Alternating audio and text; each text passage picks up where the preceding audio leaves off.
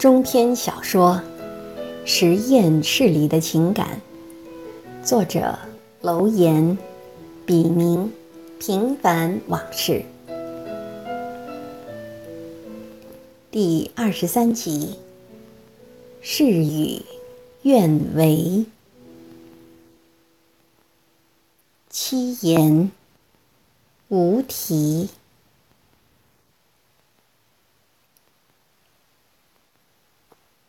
浊世沉浮若扁舟，一生淡泊复何求？悬梁勤勉诚心事，不尽功名似水流。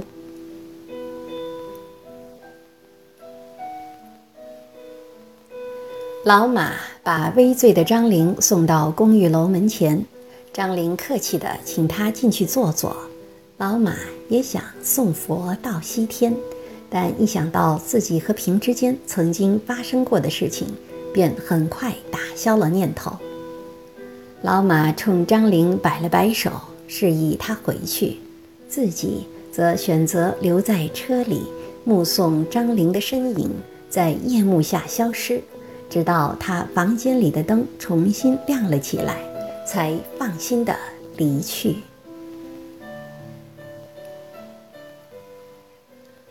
老马只身回到自己的办公室，把写了一半的论文拷贝到 U 盘里，准备回家后再酌情是否继续。然后他重新坐回到椅子上发了会儿呆，才驱车回家。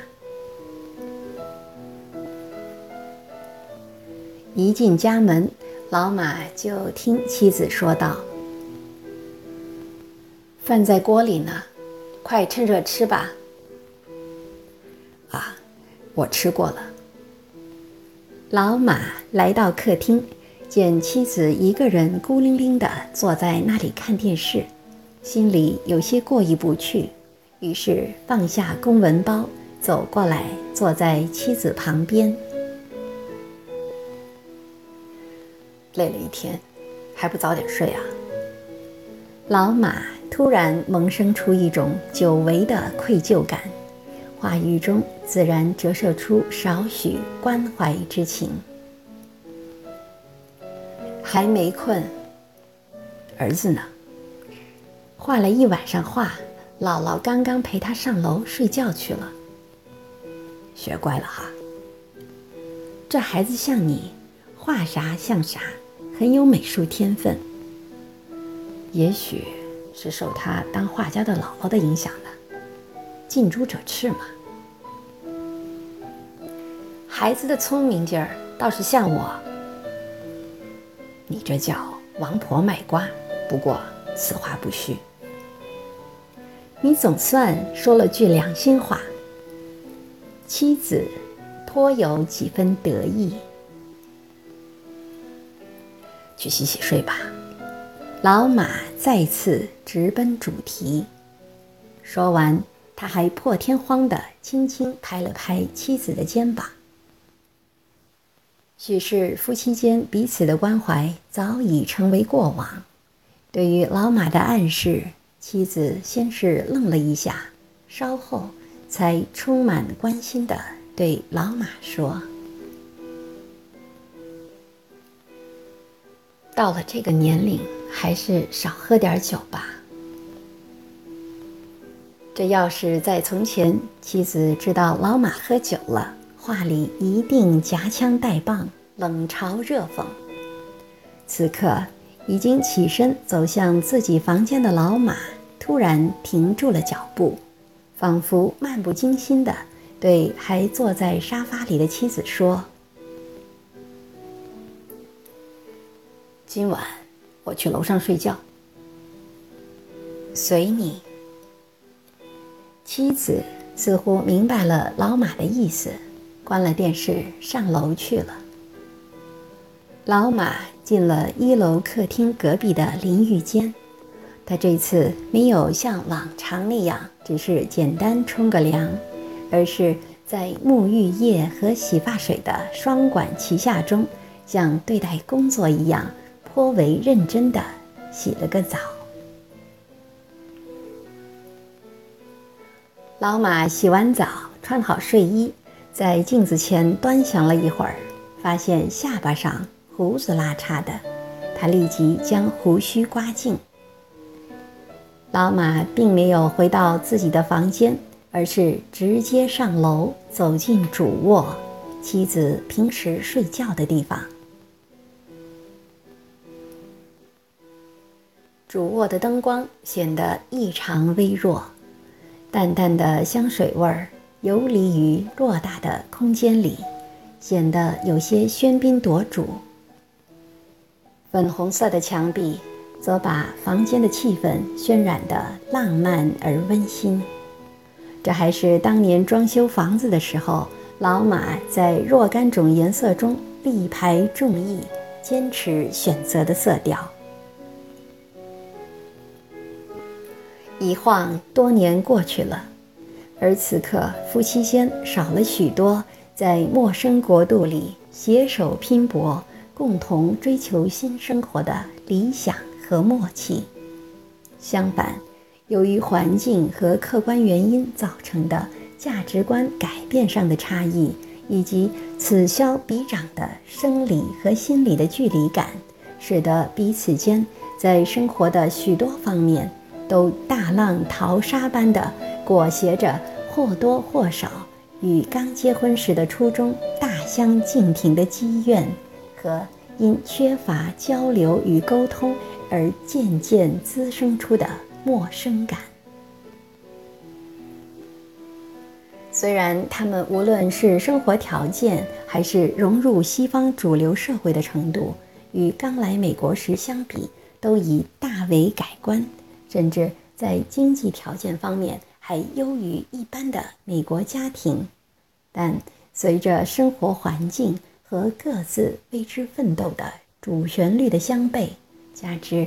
两人接受客观环境的改造和自觉不尽相同，以至于在越来越好的生活中，感情基础却变得越来越薄弱，夫妻之间的关系也随之江河日下，差强人意，甚至都没有许多华人家庭里所具有的相濡以沫的氛围和默契。而无端生出的离心离德的偏颇，使得两人身心背离，渐行渐远，真可谓造化弄人呐！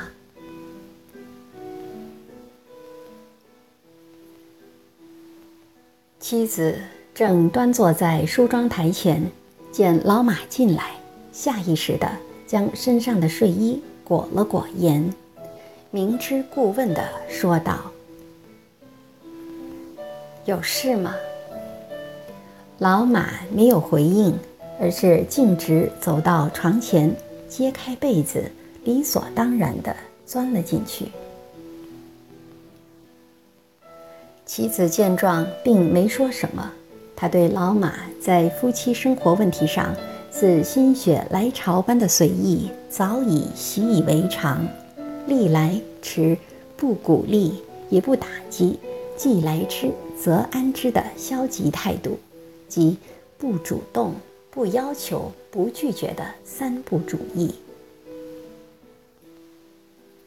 也许这就是一种用来维系夫妻间岌岌可危、若有似无、名存实亡的关系的下意识。老马躺在床上，貌似闭目养神，其实是在酝酿情绪。他真不知道这一次是否还会像过去许多次那样，在这块最具有法律合法合理性的土地上耕耘时，出现有心无力、功败垂成的尴尬局面。一般而言，许多结婚久了。对自己女人的感情相对淡薄了的男人多是如此，这倒不是因为他们荷尔蒙尽失、武功全废，而是当他们面对一个曾经让他们魂牵梦绕、激情澎湃，而今已熟悉的不能再熟悉，实在引不起他们丝毫激情和欲望的女人时，毫无想法和兴趣。这就好比喝腻了白开水一样，是一种再自然不过的生理反应。有的。甚至连最原始的异性相吸的自然都丧失殆尽。如此一来，做不好或根本做不了，就变成了一种常态。即便很久做一次，也是勉强为之，兴趣索然。其实，这已是许多中年夫妻之间心照不宣的公开秘密。只是羞于启齿罢了，但不说出来，不等于就真的不存在。当然，这包括生活的压力、审美疲劳和认同感缺失等多方面的因素。老马一边想着心事，一边养精蓄锐。过了大约十几分钟。妻子才从另一端上床。化妆是给别人看的，老夫老妻了，至于那么久吗？狭隘，难道不能自我欣赏吗？妻子的不悦溢于言表。你们女人。都像墨索里尼一样哈，总是有理。你们男人呢？哪个不是自以为是？好，是我错了。老马想缓和一下气氛，所以主动认错，但他预热的努力显然没起作用，相反，与之一厢情愿的结果背道而驰。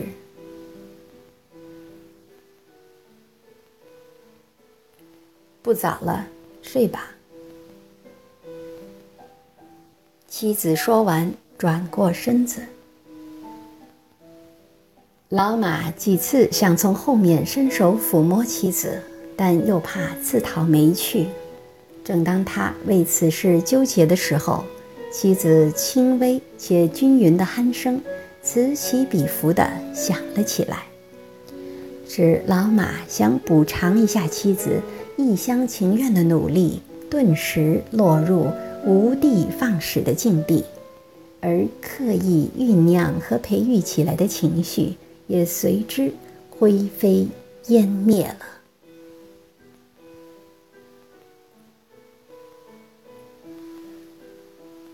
老马暗暗叹了口气，意兴阑珊地躺在那里，却辗转反侧，久久无法入睡。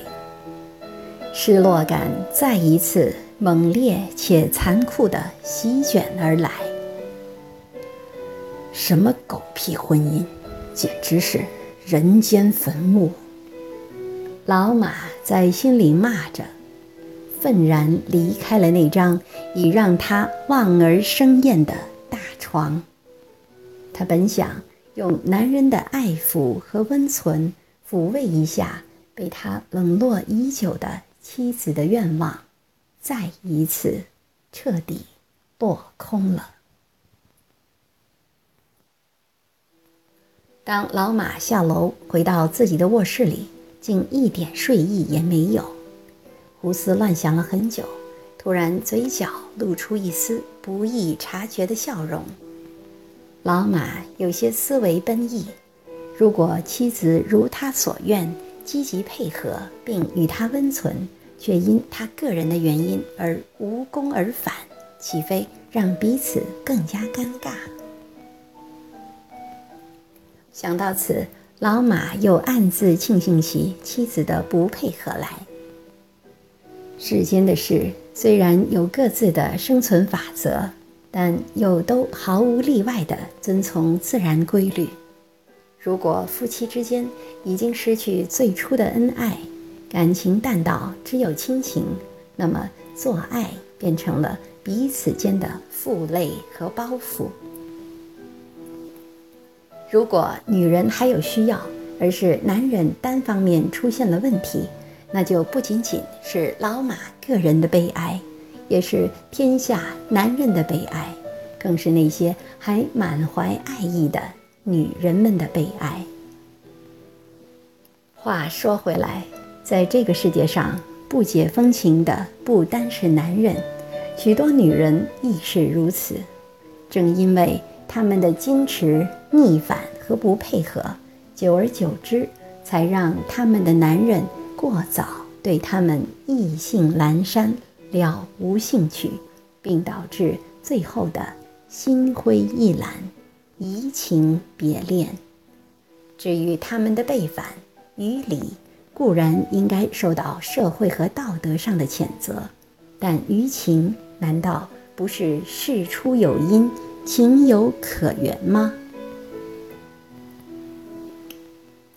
老马突然想起张玲，想到那张因酒醉而灿烂无比的面容和依偎在自己臂弯里的自然，心中不免又有些惊奇摇动、跃跃欲试的冲动。老马又想到平，以及与他共度春宵时的情景，这都证明他老马不是性功能减退、欲望不在。不然，为什么对除妻子外的女人，他都有正常的生理要求？如果不是他滥情，就只能解释为审美疲劳了。目前的老马可谓事业上春风得意，却没有了正常的夫妻生活。如果遵从文明和习俗，他就应该墨守成规。即便没有夫妻生活，也要保守夫妻之道，从一而终。难道自己的余生就这样荒废在做一个文明社会的殉道者上，从此不问风情，忤逆自然的生理需求吗？一念至此，老马不禁悲从心生。说实在的。连他自己都找不到说服自己不出轨的理由。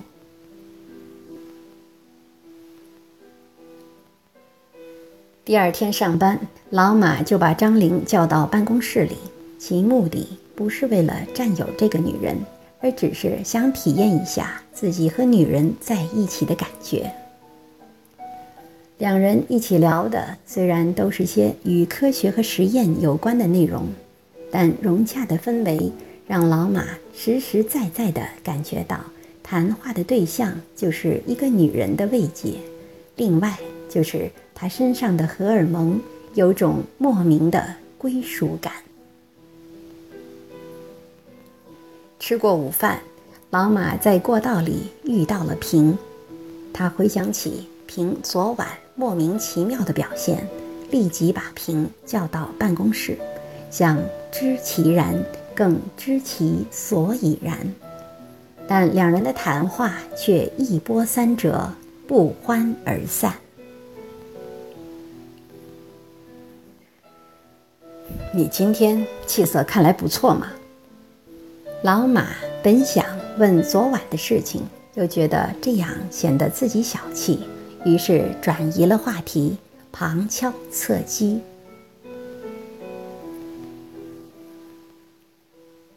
马马虎虎吧，哪里像老板那样春风得意呀？平面无表情。说说看，我怎么春风得意了？老马有些不高兴地问。赌场得意，情场也得意呀。平的眼睛看着墙上的挂钟说。你什么意思？明说。老马有些气急败坏。您找我有事吗？没什么事，我先出去了。平满脸愠怒，一副不想继续下去的架势。如此对话让老马也觉得无趣，于是他来了个一百八十度的转变，厉声问道：“论文发了没有？”“没，没呢，还缺数据。”平的回答显然没有先前那么硬气。神态也变得谦卑许多，毕竟老马是老板，他只是个打工的，人在屋檐下，不得不低头。老马见此，心一下子又软了起来。他对平的感情颇为复杂，一方面两人的阶级地位不同。一个是上帝一样的衣食父母，另一个像卖身为奴、位卑言轻的使唤丫头。另外，就是平在不对的时间、不对的地点爱上了一个不对的人。平的主动唤出老马的被动的错乱和不真实，让双方的感情一开始就处于一个不平等的地位。这也为两人后来的爱情发展萌生出一道看不见但真实存在的厚重屏障。虽然在以往的交往中，在老马几近荒芜的情感世界里，平一直像荒原中默默呈现出来的一朵小花，貌似微不足道，却也精彩纷呈。大放异彩，但凭一贯逆来顺受的委曲求全，造成两人相处时的态势有了一边倒的倾向。老马时常颐指气使的霸道，就是由此滋生和惯出来的毛病。而人与人之间的态势一旦形成，再想改变它，势必要付出沉重的代价。以至于凭后来的叛逆，让老马不能容忍，并轻而易举地对他弃之如敝履。当然，这是后话，暂且不提。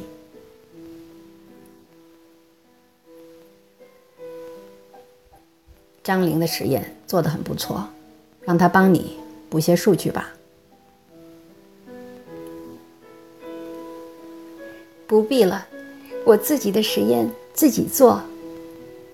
凭本能的抗拒，完全拒绝了老马想成全他的美意。平的回答再次将老马推到对立面上。被激怒的老马用比之前更加严厉的语气说道：“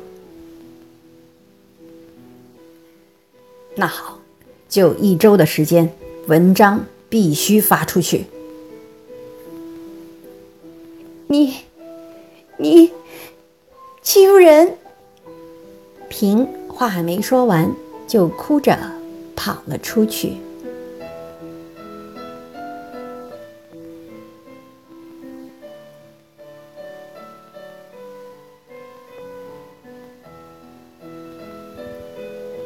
感谢您的收听。敬请继续关注《实验室里的情感》第二十四集。